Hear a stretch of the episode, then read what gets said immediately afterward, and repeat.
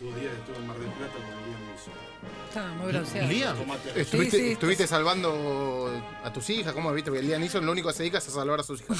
No, fue eh, fue a salvar una ballena y comió unos tomates rellenos ahí. en la Mira. playa. Bien, me Como gusta. Bristol. Me Qué de- grande. Relleno. Es ¿cómo? copado Liam fuera de la... Arroz, le gusta el arroz nada más Ah, con atún. Pero el desmenuzado. ah. No te compra el lomito. Ah, no te ah, compra medio cosas. pichulero entonces. No, Medio no, pichulero. el desmenuza- el desmenuzado Medio y pichulero. el, el de, de marca de supermercado. Nada de- El desmenuzado, aparte sabemos que no sé si es atún igual. No, para mí es virulana. Es un, es un poco de virulana color marrón y nadie tiene de todo claro qué es lo que pasa con, con ese producto. O sea, puede ser cualquier cosa. Un cornalito, cualquier cosa. Nemo puede estar metido ahí adentro. Cualquier situación. Muchachos, yo lo que les propongo es escuchar mínimamente un par de segundos de esto que, de este tema que vamos a poner y que me digan ustedes inmediatamente qué les dispara. ¿Les parece? Dale, a ver, escuchen. ¿Quiere?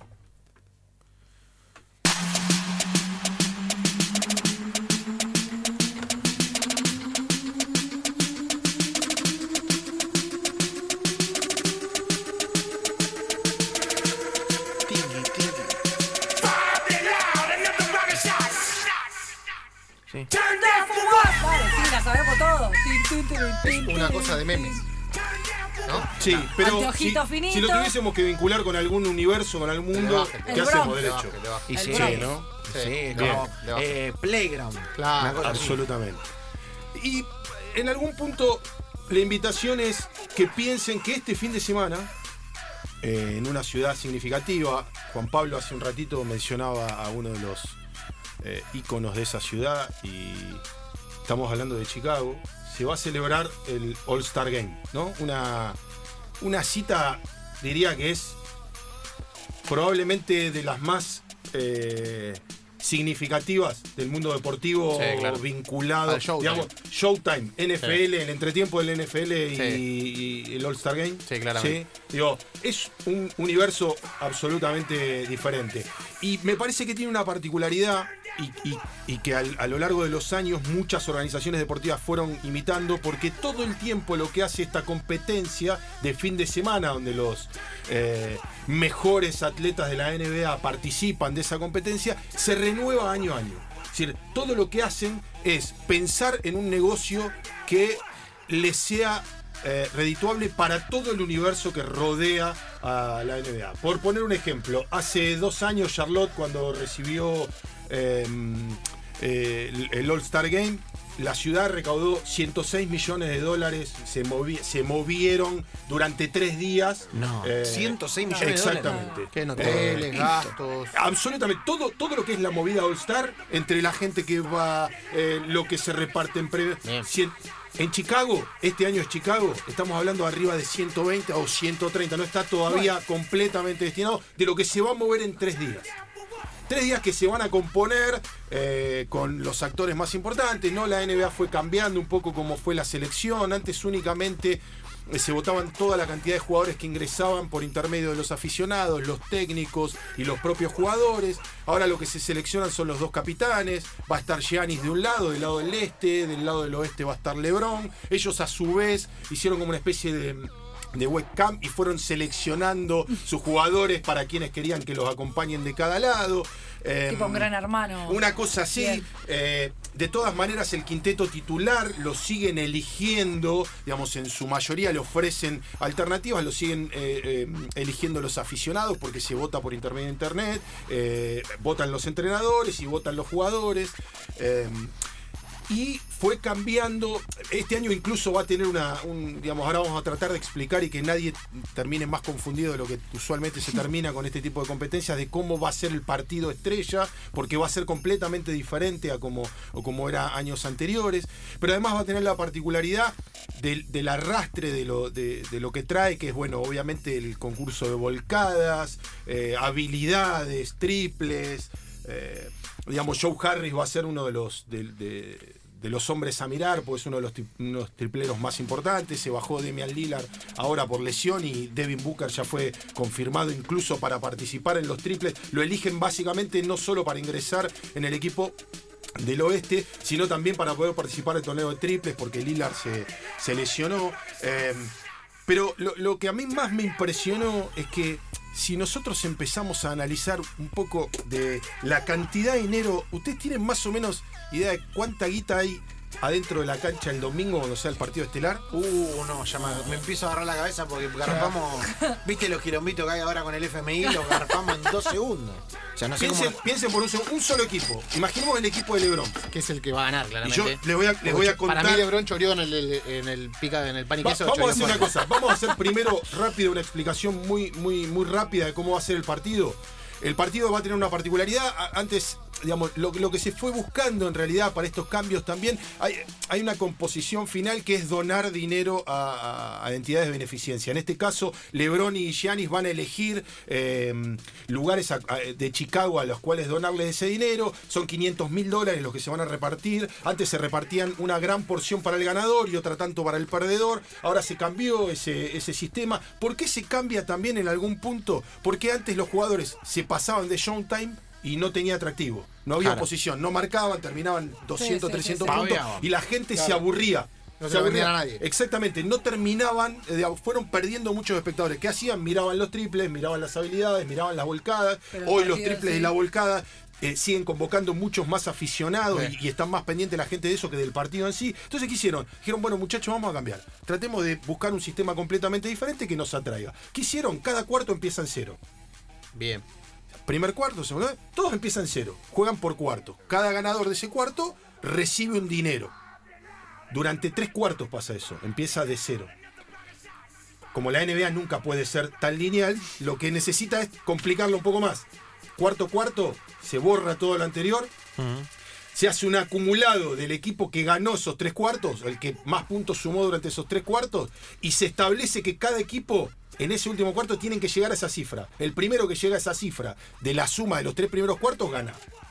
Buena. Ah, Ah, competencia, competencia, competencia, competencia. hay que tratar de entenderlo, pero si lo piensan en términos de ver cómo podemos hacer para que esto sea más atractivo, ya eh, la complejidad de entender cómo va a ser el sistema, ya te dice, bueno, vamos a ponerle un rato, a ver cómo van a jugar estos muchachos. Claro. Y cada cuarto va a tener su premio, es decir, 100 mil dólares por cada cuarto para el equipo que vaya ganando. En el caso que haya un empate, se va acumulando para los cuartos restantes. Y si no, se definirá el último cuarto y se quedará con ese dinero. Si el ganador se lleva los 500 mil dólares para repartir, el perdedor, bueno, seguro alguna marca va a sacar un mango más y le va a dar 100 mil dólares al perdedor para que pueda donarlo.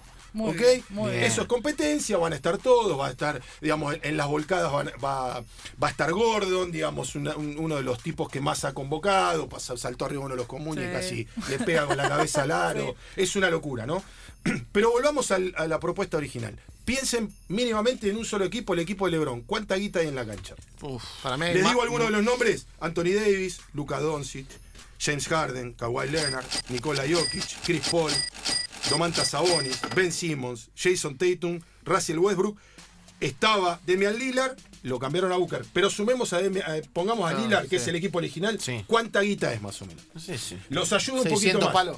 600 palos. No, Menos. bajemos un poquito. Los 300 ayudo un poquito más. así yo, 100 el equipo, el, el jugador, aparte de lo que estamos sumando, lo que estamos El sumando salario por para año. hacer el salario por año. No hagamos una cosa porque. No. ¿Qué pasa? Si nosotros sumamos los sí, contratos, no, ahí pagamos la deuda del FMI, no podemos, salvamos Bien. todo. O sea, el Pero un este país. año lo que ganaron cada uno de estos jugadores, ¿cuánto suma? Para- les voy a poner una referencia más. El jugador que más guita va a cobrar este año eh, no es, por ejemplo, LeBron James. Ah, ¿no? Chris Paul, 38 millones 506 mil 482 Ah, yo- dólares. Para mí no llega a fin de mes. Claro, Para mí no llega a fin no, de mes. que no puede cargar la sube. Sí, por eso Chris Paul no lo podían cambiar Sí, a ningún claro. lado. Porque No, no, de ¿quién Chris le banca? Claro. Eh, yo me iba a jugar a 100 palos, pero me Para parece mí- que me quedé corto. Sí, para mí estoy Sí. entre 270 y 300. Sí, estaba más cerca ¿no? de. Sí, sí, 250 iba a Sí, tirar 300 yo. más o menos, 250. 296.947, 635. Me puse a sumarlo, obviamente. Pero vamos a venderle algo a ese equipo. Vamos a venderle, no sé, parrilla. vamos a inventar algo. No llegó el mate a coso. Tres jugadores van a ser, eh, van a debutar en este equipo. Son nueve en total los que debutan, ¿no? Pero tres. Uno de los debutantes es Luka Doncic. Luka Doncic elegido por Sí. LeBron. LeBron gana este año, nada más va a ganar 37 millones 436 mil 858 mil dólares. ¿Cuánto gana Luka? este año? Ah, Luca mucho menos, es un, es un niño, que no tiene contrato. Contrato, el, el año pasado fue rookie. ¿Qué gana? No sé, un, un palo, dos palos. 7.683.360. Siete, bien. ¿sí? Bien. Ahora, lo que yo pensaba es, ustedes piensen que tenemos casi 300 palos en un equipo. El oeste, que siempre hablamos que es salvaje. ¿Cuánta guita pone? Primero, pensemos en lo siguiente. Mirá si te lastima uno de estos No, juegos. La eso, guita pará, estás porque- Estás No. perdiendo, ¿no? No solo eso, que además si vos estás alimentando la competencia, también pasa esto, que deja de ser algo recreativo y juegan en serio. Absolutamente. Siempre, juegan siempre en se dice serio. que el último cuarto del All-Star Game Es, es- siempre es cuando jugaban. juegan en serio. Pero ¿por qué además hacen esto? Porque había tanta diferencia ya en los tres primeros cuartos que por más que jugasen Claro. en serio, no Sí, iba a no haber un había. ganador en serio. Claro. Digamos, había mucha. Entonces, ¿qué pasa? Al volver a cero y poner un, un- un número, o decir, bueno, ahora compiten estos tipos, tienen que llegar a este número. Ahora, ¿cuánta diferencia hay entre el oeste y el este en términos de dinero? En el equipo. Les digo básicamente, Team eh, Giannis Antetokounmpo, Joel Embiid, Pascal Siakam, Kemba Walker, Trae Young, Adebayo, Jimmy Butler, Rudy Gobert, Brandon Ingram, Kyle Lowry, Chris Middleton, Donovan Mitchell. para mí no No, llega a a ver. 150 palos para mí. No, Dos, sí. dos, ve- dos treinta. Le voy a poner algunas referencias. 180. Pascal Siakam, figura de Toronto, Sí. último campeón de la NBA. ¿Cuánto gana este año? Doce. 2 millones No, 351 mil Siakam vale do- 839. Ah, Pará, claro, sí. ¿te Porque es africano, pero, porque esperá, es te doy africano, es otro- africano, es africano. Te doy otro dato sobre este hombre. ¿De cuántos, eh, usted cuánta, cuánto incremento puede haber en el, en, el, en el sueldo de un campeón de la NBA que gana dos palos este año, el año que viene? ¿Cuánto va a ganar? Porque termina el contrato Cuatro. de Pascal. Ah, no, no, ahora sí, se, ¿a va, se se va, se va a Seis. 20. Sí, si termina Sí, se se va a a 20, un se monedazo. va a 20. Seis. Sí, Se va se va a a 20. Un 20, monedazo. Bueno, un poquitito más arriba, Javi. Un poquitito más arriba. Dos, dos, dos, cuatro. Eh, ¿35? 29 palos. No. Se va Siakam este Se año. va Siakam para el año que viene. Pero Siakam, Para mí sacó- a dormir el año, si total el año que viene la vas Para a mí sacó un uva. Siakam le dijo, bancalo con esto de ahora. Sacó todo en cuotas. Claro, Siakam, para año sabe que el año que pum, viene Se la está pone. peleando para renovar el alquiler y mirá lo arregló. Fíjense cómo, cómo es ese universo. Siempre hablamos de la guita y la cantidad de guita que mueven los jugadores de la NBA y, y- y lo que impresiona. Y por qué es un producto tan importante a nivel global. Por qué tiene una penetración que no tienen otros deportes, por ejemplo, como la NFL. Si bien la NFL es uno de los eh, acontecimientos deportivos más vistos en el planeta, la penetración de la NBA respecto de otras competencias deportivas es infinitamente superior. Eh, les decía, hay tanta diferencia entre el oeste y el este, incluso en términos económicos. La diferencia entre oeste y este, ¿cuánta guita puede haber en estrellas tan similares? Yo dije 2.10, do- do- pero ahora ya me, me agarró con Claro. Siakam, me agarró. Para mí tiene 78. 190. Claro. 190. Igual es verdad que de un lado están los Avengers Claro.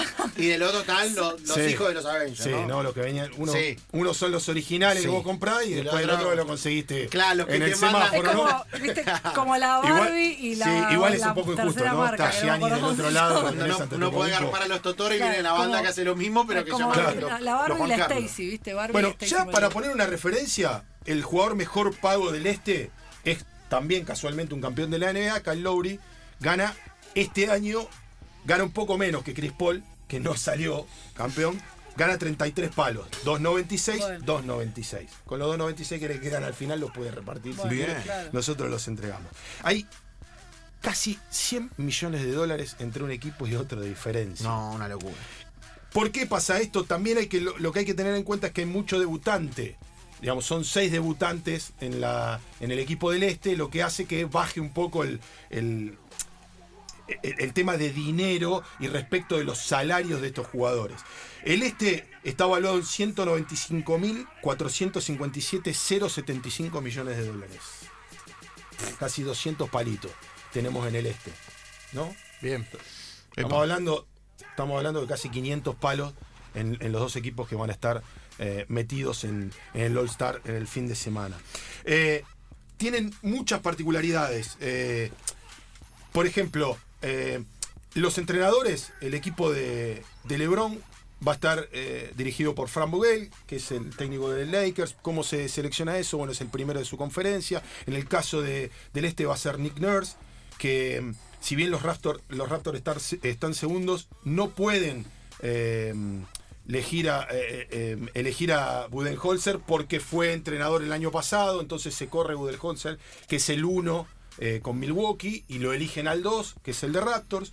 Eh, van a estar dentro de la cancha con, con digamos, con, con ese tipo de, de- de- de jugadores eh, que en realidad es un poco más, ¿cómo explicarlo? Es una cuestión más de... De prestigio. Sí, es ser elegidos porque son los mejores. Eh, después, digamos, las estrategias dentro de la cancha son, No le importan a nadie. son un poco relativas, no, no, no va a pasar mucho más que eso.